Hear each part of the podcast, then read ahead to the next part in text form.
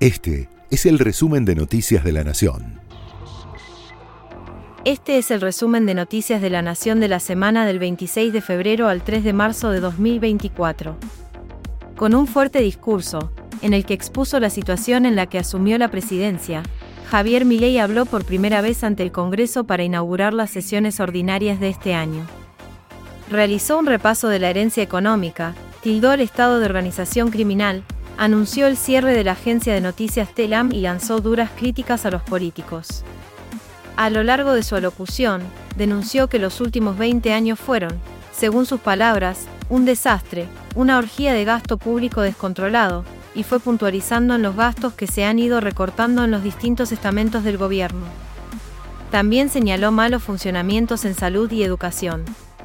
Entre los anuncios destacados anticipó que enviará al Congreso un paquete de leyes anticasta, que incluyen la eliminación de jubilaciones de privilegio para presidente y vicepresidente, y también instar a los sindicatos a elegir a sus autoridades a través de elecciones periódicas libres y supervisadas por la justicia electoral, que limite los mandatos a cuatro años.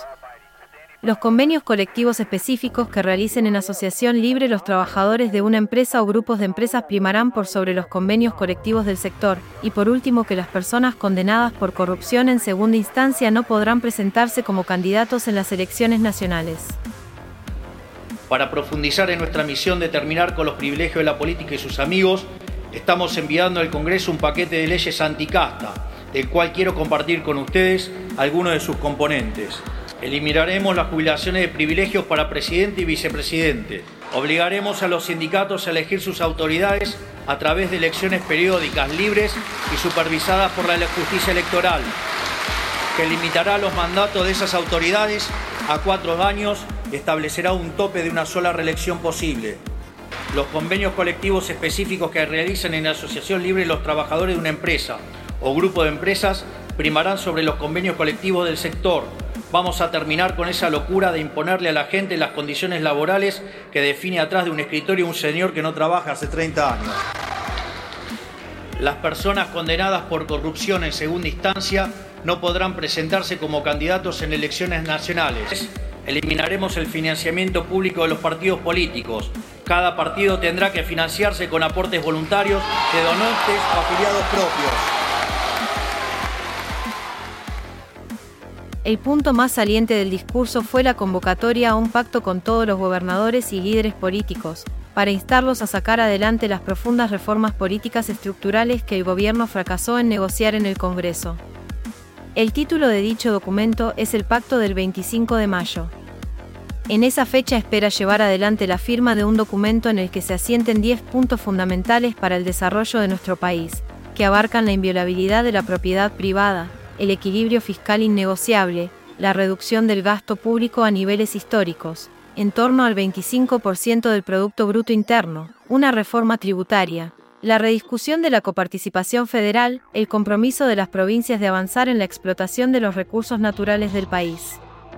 Una reforma laboral, una reforma previsional que le dé sustentabilidad al sistema y permita, a quienes prefieran, suscribirse a un sistema privado de jubilación, una reforma política estructural que modifique el sistema actual, y por último la apertura al comercio internacional.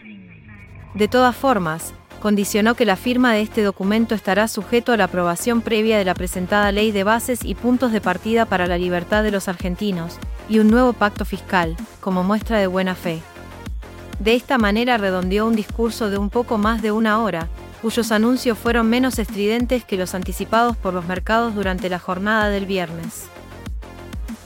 Hoy, en la primera apertura de sesiones de nuestra administración, quiero convocar tanto a gobernadores como expresidentes y líderes de los principales partidos políticos a que depongamos nuestros intereses personales y nos encontremos el próximo 25 de mayo en la provincia de Córdoba para la firma de un nuevo contrato social llamado Pacto de Mayo, un contrato social que establezca los 10 principios del nuevo orden económico argentino. De esta manera, espero que podamos dejar atrás las antinomias del pasado abandonar las recetas del fracaso y volver tal como hicieron nuestros padres fundadores hace más de 200 años, abrazar de una vez y para siempre las ideas de la libertad. Ese pacto de mayo tendrá por fin establecer las 10 políticas de Estado que el país necesita para abandonar la senda del fracaso y comenzar a recorrer el camino de la prosperidad. Jorge Macri abrió las sesiones de la legislatura y presentó los objetivos del primer año de su gestión. El jefe de gobierno adelantó que su gobierno dará nuevas discusiones y profundizará cambios. Adelantó que su agenda incluye la revisión de sistemas afianzados en la ciudad. Todo esto fue tras su primer discurso de apertura de sesiones legislativas, en el que anticipó parte de los proyectos que comenzarán o estarán bajo análisis durante el primer año. La construcción de un viaducto ferroviario, el resguardo del espacio público, el fortalecimiento de la seguridad y la revisión y la incorporación de nuevos sistemas para el transporte público fueron parte del mensaje. En otros pasajes, confirmó la revisión de la red de ciclovías y bicisendas y la posibilidad de sumar un nuevo medio de transporte. Para la zona sur de la ciudad, contó que ya se puso en marcha la Mesa de Desarrollo del Sur, que busca concentrar esfuerzos y generar la infraestructura necesaria con una inversión pública y privada. En esa zona se proyecta generar desarrollos inmobiliarios en espacios ociosos. Además, el gobierno de la ciudad avanzará en la simplificación de más de 490 trámites y la mayor autonomía de la ciudad, por lo que negociará con Nación el traspaso de la administración del puerto, la terminal de retiro, la Inspección General de Justicia, el registro de la propiedad inmueble y algunas competencias de la supervisión del área de salud. La gestión es un proceso continuo de aprendizaje. Siempre hay lugar para mejorar. Somos conscientes de eso. Sabemos lo que falta y trabajamos todos los días para ofrecer lo mejor. Los poderes del Estado son tres y en cabeza del Ejecutivo está el rol de llevar adelante la gestión. Es aquí en este recinto donde ustedes legisladores, elegidos por el voto, al igual que yo, también hacen parte de ese rol esencial. Axel Kisilov dará comienzo al año legislativo bonaerense el próximo lunes. El horario que Javier Milei eligió para la apertura de sesiones hizo que el gobernador de la provincia de Buenos Aires modificara su agenda para asistir a la ceremonia. Entre las actividades que fueron aplazadas se encuentra la propia apertura de sesiones ante la Asamblea Legislativa bonaerense, cuya ceremonia se realizará a principios de la semana próxima. El viernes se dio inicio a la Asamblea Legislativa, pero se pidió un cuarto intermedio para el lunes a las 16, donde se espera que Kisilov dé su discurso, y que, acompañado de la vicegobernadora Verónica Magario, esboce alguna respuesta al discurso del presidente el Banco Central arrancó marzo pisando más el dólar y rebotaron los futuros en la previa del discurso de Milley. El Banco Central retomó el viernes la compra de reservas, aunque reduciendo notablemente su nivel de retención en relación al total de dólares operados de contado por la plaza oficial, al quedarse con 68 millones de dólares. Durante la jornada subieron 5% promedio las cotizaciones del dólar futuro para fin de marzo y abril, que venían muy calmas, con un pico de operaciones en el tramo final de la rueda, lo que despertó toda clase de especulaciones en el mercado. Posteriormente, los dólares libres cortaron con la racha bajista de las últimas semanas y subieron hasta 20 pesos. Se trató de una jornada marcada por la expectativa del discurso de Milei en el Congreso. La Comisión de Unidos por la Cultura, junto a asambleas estudiantiles y barriales, convocaron a un molinetazo para este viernes primero de marzo, en la previa de la apertura de sesiones ordinarias en el Congreso de la Nación. A través de una carta abierta, los grupos de estudiantes habían anticipado la acción coordinada en las estaciones de Once, Constitución, Retiro y otros puntos a partir de las 5 y 30. La medida se basa en saltar los molinetes de acceso a los andenes como reclamo de los alumnos por el aumento del boleto estudiantil. El aumento de transporte llegó, superó el 500%, entonces nosotros nos preguntamos cómo va a ser una familia que manda a sus hijos todos los días al colegio para pagar esto, cómo vamos a hacer nosotros los estudiantes universitarios para terminar nuestra carrera, teniendo en cuenta que el salario mínimo en febrero quedó en 180 mil pesos. O sea, solo para viajar uno va a gastar más o menos el 20% del salario solo para moverse. Entonces sí, es una medida de lucha. ¿Cómo nace la idea y qué le dirías a mi ley aprovechando la Cámara?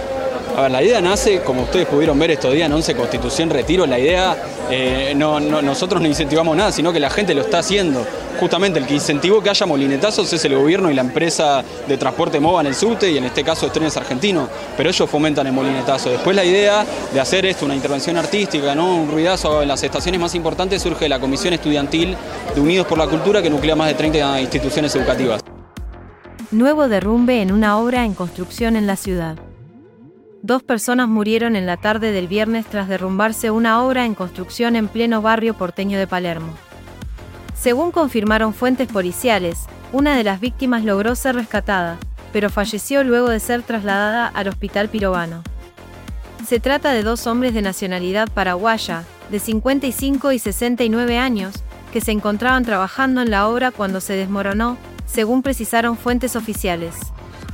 El desmoronamiento de la obra, en Costa Rica al 5100 y Fray Justo Santa María de Oro, se produjo pasadas las 3 y 45 y después los vecinos alertaron al 911. Luego de irradiar la alerta, seis ambulancias del SAME y dotaciones de bomberos arribaron al lugar para rescatar a las víctimas. Las autoridades aclararon que la obra había sido inspeccionada por última vez por el gobierno porteño el 22 de febrero de este año. A principios de febrero, antes de la feroz tormenta que azotó a la ciudad de Buenos Aires, dos personas murieron como consecuencia del derrumbe de una obra en construcción sobre una vivienda en el barrio porteño de Caballito. Tras la fecha de los clásicos, continúa la acción del fútbol de primera. El sábado la acción más destacada corresponderá a la zona A, con los encuentros entre Atlético Tucumán y Vélez, y entre Independiente y Argentinos Juniors. Ambos comenzarán alrededor de las 7 de la tarde. Un par de horas más tarde, a las 9 y media, Talleres recibirá a River, luego de que ambos conjuntos empataran sus respectivos clásicos ante Belgrano y Boca. Justamente, esos dos equipos serán protagonistas de uno de los partidos destacados de la zona B, desde las 7 y 15 del domingo y en la bombonera.